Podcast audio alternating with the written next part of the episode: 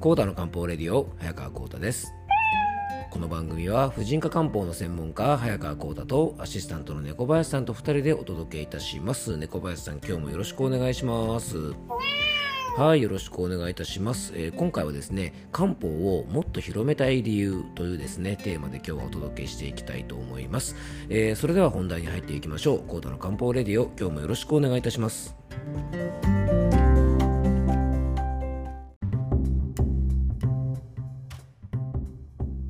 はいということでんどうしたの猫林さん？ああそうかそうか今日は何？前振りが短いねってこと？うん、そうだね。あの、前振りがね、いつもあの、長いことで有名なこの番組なんですが、あのー、ね、この間ですね、えっ、と、ご飯と味噌汁のね、きょんきょんに前振りについてね、ちょっとツッコミがあったのでね、あの、今回は短くいこうかななんて思っております。うん、と言いつつもですね、なんか猫林さんあれですよね、メッセージが届いてるんですよね。はい。ということでね、ちょっとメッセージだけご紹介したいと思います。えー、養生ネーム、ゆきちゃんさんからのメッセージです。えー、ゆきちゃんさん、いつも本当にありがとうございます。えー、っと、今回はですね、えー、まず、えー、メッセージの方紹介しましょう。えー、っと、はい。はい。えっと、こうたさん、こんばんは。えー、用はないけどメールします。えー、今、目の前に山梨県のお菓子があります。さっきご近所さんにいただきました。えー、解明家、黒玉と書いてあります。えー、甲府市向こう町の沢田屋というね、お菓子屋さんが作っていらっしゃるんですね。えー、このお菓子やお店、こうたさんはご存知ですか？インパクトの、えー、強い見た目ですよ、え真っ黒いたこ焼きって感じです。エンドウ豆をあんこ玉にして、え黒糖をかけた和菓子と書いてあります。食べてみます。パックから出すとなんか夜店のりんご飴みたいな形です。おお、甘い。エンドウ豆の味がしますね、えー、茶かコーヒーなしでは厳しいですがうまいです。いろんなお菓子屋さんもいろいろいろなお菓子屋さんも考えるな。名家と呼ばれるには、えー、地味な見た目が多いです。でも品があります、えー、私にないものをメーカーは持っています。無駄なく丁寧に作られているんでしょうね、え私の地元のメーカーも見た目は、え非常に地味ですが、え子供の頃からずっと売られ続けています、えいろんな土地のメーカーを知るというのもいいですね。ごちそうさまでした、え一体何のこっちゃのメール失礼しましたえー、コータさんも猫林さんも暖かくお過ごしくださいね。えー、そしてですね、PS として、私も前はハルキストでした。えー、今は井戸を掘る精神性の高い読書がきつく感じられてしまうため、え海外の児童文学を読んでいます。なかなか児童向けといえども深いです。ドリトル先生シリーズは自分に合い、翻訳も素晴らしかったため、とっても面白かったです。というですね、あの、今回もですね、猫林さん、ゆきちゃんさんからね、非常に楽しいメッセージをいただきましたよね。はい、あのゆきちゃんさんもですね村上主義者だった時代があるんですねあの物語はですねその時の気分とか、まあ、あと調子とかでねやっぱり合う合わないとかもありますし確かにあの村上春樹さんの本というのはですね、えー、井戸を深く掘っていく感じのですねちょっとこう精神性の高いねあのー、まあ文学と言えるような作品なのであのちょっとね気分的な状況によっては読むのがきつい時もあるかもしれませんよね。あのそういう意味ではですねあの心の癒しとか考えると、まあ、絵本とかねあの児童文学を読むってね僕もすごくいいことだと思うのでね。ね猫屋さん僕もたまにはね絵本でも読んでみようかね。うん、あのバムとケロとかのシリーズがねすごく好きだったんですよね。懐かしいですね。はい。あとねお菓子の件なんですがあのそうなんですよね。山梨県にはですね今回ゆきちゃんさんが食べたというですね黒玉というね有名なお菓子屋さんお菓子があってですね沢田屋さんというね和菓子屋さんがあってあの山梨県内でね沢田屋っていうとですねまあ、うちよりもねこちらのお菓子屋さんの方がやっぱり有名だと思うんですよね。あの数年前にですね今大人気の漫画のねあの呪術廻戦の、えー、ゲトウスグルというですねキャラクターが使うですねあの術式の攻撃がこの黒玉にですね非常にそっくりですごくね話題になったことがあるんですよね。なのでもし興味があったらですね呪術廻戦黒玉で、えー、ググるとですね多分この沢田屋さんのお菓子が出てくると思います。実はね、この沢田屋さんなんですが、あの、いわゆるですね、うちと同じね、沢田屋というですね、〇〇屋という屋号も一緒だし、えー、創業の地がですね、実は明治時代に、えー、僕が住んでるこの伊沢でね、あの、創業されているそうです。でね、創業家の方はですね、創業された方は早川半次郎さんという方でね、えー、ちなみにあの、僕の家はですね、代々当初は早川半兵衛という名前をあの名乗っておりましたのでね、早川半までが一緒ということで、あの、血縁はね、今ではもちろんないんですけども、あのーまあ、やっぱりこう、ね、創業家の方が伊沢でも早川さんということでねしかも沢田屋ということであの何かしらのつながりは、ね、あったそうなんですね、はい。えー、今はですね、えっと、このお菓子の方の沢田屋さんはあの名字は異なってますがね今でも血縁の方があのしっかりと、ね、会社を今大きくしてね非常に活躍されています。はい。ちなみにですねうちから数百メートル先にはですね酒屋の沢田屋さんがあってですね実はそこも早川さんなんですねだから多分ね猫林さんこの辺りはね昔はあの沢田屋キングダムだったかもしれませんね。はい、あの以前ですねあのお菓子の沢田屋さんのねあの今の社長さんと,、えっと共通の友人がいてですね、えー、今の社長さんが僕よりちょっと若い方だかななんですけどあの地元のねワインの会でねあのちょっとご一緒させていただくことがあってあのそこで挨拶したりちょっとねあのお話ししたんですけど、まあ、お互いにねあの一度あの会ってみたいななんて思ってたんですよなんて話をねあのして非常にあのいい方でしたね。はいあの今は全く違う商売をしていますが、まあ、同じ屋号ということでねやっぱり親しみがあっているのでね、まあ、血がつながってなくてもねなんとなくあの沢田屋つながりということでねあの親戚関係のような感じがしてやっぱりこういうのもいいんじゃないかななんて思っております。はい、えー、ということでね結局前振りが長くなったんですが今日の本題の方に入っていきたいと思います。ね、結局長いんかいって感じでまた突っ込まれそうですけどもね、はい、あの今日はこういう作戦で行ってみました。はいえーと、今回はですね、あのー、まあ、僕がですね、まあ、漢方を広めたい理由ってね、あの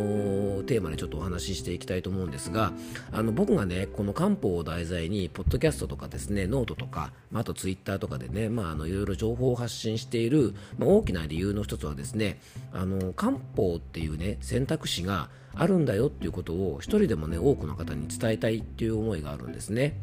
でもちろん病院での治療とか、まあ、あとねそういう薬とか医療に頼らず自力で治すなんて方もいらっしゃるかもしれませんし、まあ、普通の市販薬で対応するとかねあの、まあ、それ以外にも今さまざまな施術がありますがあの漢方っていうですね歴史とか伝統とかそしてねそれに裏付けされた不調を治すことができるというね素晴らしい医学薬学を多くの方にちょっと知っていただきたいなと思ってます。で体調とかね心の不調とか美容などを含めて困った時にね漢方っていう選択肢があるよということをあの一人でも多くの方に伝わればなと思っているんです。でこれはね実際あの僕のところに来てくれるお客様というですねまあ本当にあの世間一般的に見ればですねごくごく小さい範囲でもかなりの人数の方がやっぱりあのこの漢方を通じて不調が楽になったり喜んでくれてますでこれがねもっともっと広い範囲、まあ、日本はもちろんですがちょっと大げさな話になるんですがねあの世界とかにも広がっていくともっとねあの幸せで、まあ、平和になるんじゃないかなと思います。ね、なんか世界が平和になるなんていうとね大げさな感じがするかもしれませんがあの僕はですね、えー、空腹と病気は人の神経を過敏にさせて争いを生み出すというふうに思っていますしあの今までの歴史を見てもですねお腹がしっかり満たされていて体が健康であればあの人ってねやっぱ他人から何かを奪ったりとか争ったりって多分しないはずだと思うんです。で人類の歴史は戦争の歴史なんてねあの言われたりもしますがやっぱ理由はね空腹と病気でやっぱり弱りやすかったので何とかして生き延びようとするやっぱ本能で隣の人から何かを奪ったり隣の部族から何かを奪ったり隣の国から何かを奪ったりした、まあ、そういう背景があると思うんですね。なので割とね世の中が安定して満たされていた時代例えば古代ローマとか、まあ、日本でもね江戸時代の中期ぐらいとか、まあ、そういうね安定していて平和な時代はですねあのいろんな文化とか科学が発達したと思うんですよね。なので例えばねこれがあの食べていくのに精一杯とかっていう時代だと、まあ、そんなことしてる暇ないですよね。あの文学だ絵画だなんて言ってる暇じゃないですもんね。だから文化が発達する背景というにはまずね平和であるということはね非常に重要だと思うんですよね。でそういう意味では今の日本ってね、まあ、なんか円安とか物価上昇とかねなんかいろいろ言われてますけどもまんざら悪くないっていう部分がたくさんあると思いますしあの僕はやっぱり断るごとにやっぱ日本っていい国だなってねすごく感じることが多々あります。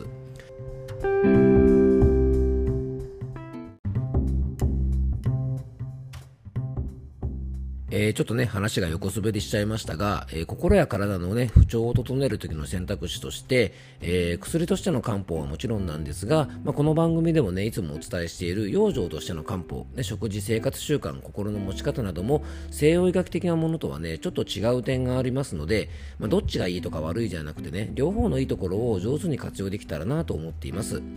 特にねあの僕のところにも相談が多い婦人科トラブル、まあ、例えば更年期障害なんかもね数値とか検査ではあんまり異常がわからない、まあ、目に見えない不調はあのすごくね漢方とかと相性がいいと思うんですよね。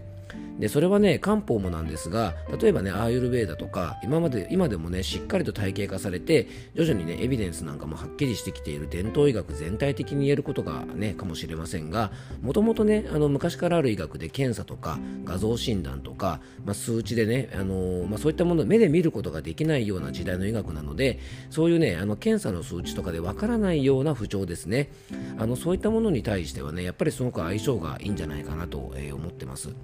なので、えっと、今のようにね、長生きの時代にはですね、本当にあのすごく必要な、まあ、医療じゃないかななんて思ってます。でなのでね、まあ、あのそういった意味でももっともっとね漢方についてあのお伝えしていきたいと思うしもっともっとね多くの方に漢方の魅力を知ってもらいたいと思うのであのそうすることでね、まあ、本当にあの救われる方がたくさん、まあ、本当日本はもちろんですけども世界にもいらっしゃるんじゃないかなと思うので、まあ、そのためにはね入り口ってあの広い方がいいと思うんですよね。例えばね漢方の専門店でしか漢方が買えないっていうね、まあ、昔みたいな状態だと本当に狭い世界になってしまって触れられる機会がすごく少ないと思うんです、まあ、昔はね本当にそんな感じだったと思うんですよね。まあ、でも今ではねあのドラッグストアで買えたりとか、まあ、普通の病院でも処方されたりとか徐々にですね漢方というものが市民権をまた得てきてます、まあ、それだけですねだけにあとここからもう一歩ですねあの漢方に対するあの正しい知識とか考え方を提供する側とかされる側どちらもねちょっとずつでも持てるようになるといいなと思ってます。あの僕がね発信していることが、まあ、不調でお悩みの方はもちろんですが、まあ、漢方を扱っている方々のねお役にでも少しでも立てばねあの嬉嬉しいなと思っております、えー、今日はですねちょっとねあの漢方をもっと広めたい理由ということであのちょっとお話をさせていただきました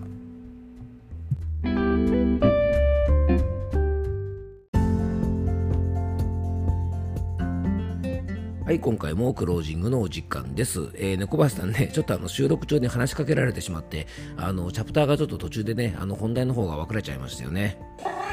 はい、ということでね、ちょっとあの変則的なチャプター構成になりましたが、あの今日はですね、短い前振りからですね、実は前振り長いんかいというですね、まあ、そういうオチもありつつですね、あのお話ししている内容は、あの漢方で世界を平和にというですね、あの壮大なるお話になっちゃったんですが、まあ、でもね、あの本当にあの空腹と病気が、やっぱりあのね、まあ、世界でいろんな争いとか、まあ、本当に身近なところでもそうですよね、あのお腹が空けばですね、やっぱりイライラもするし、例えば病気で自分の体が思うに動かなければやっぱりイライラしたりとか攻撃的になったりとかしますしねなんかこう自分のものを守ろうっていう風にですねやっぱり神経過敏になったりするので、まあ、健康であることとちゃんとねお腹が満たされるような状態を作っていくっていうのは、まあ、本当にねあの、まあ、人生ではもちろん大事だし世の中にとってすごく大事なことじゃないかなと思うので、まあ、こういう仕事を通じてね少しでもそういうことの役に立てればあの嬉しいかなと思っております。えー、今日も聞いていただきありがとうございます。どうぞ素敵な一日をお過ごしください。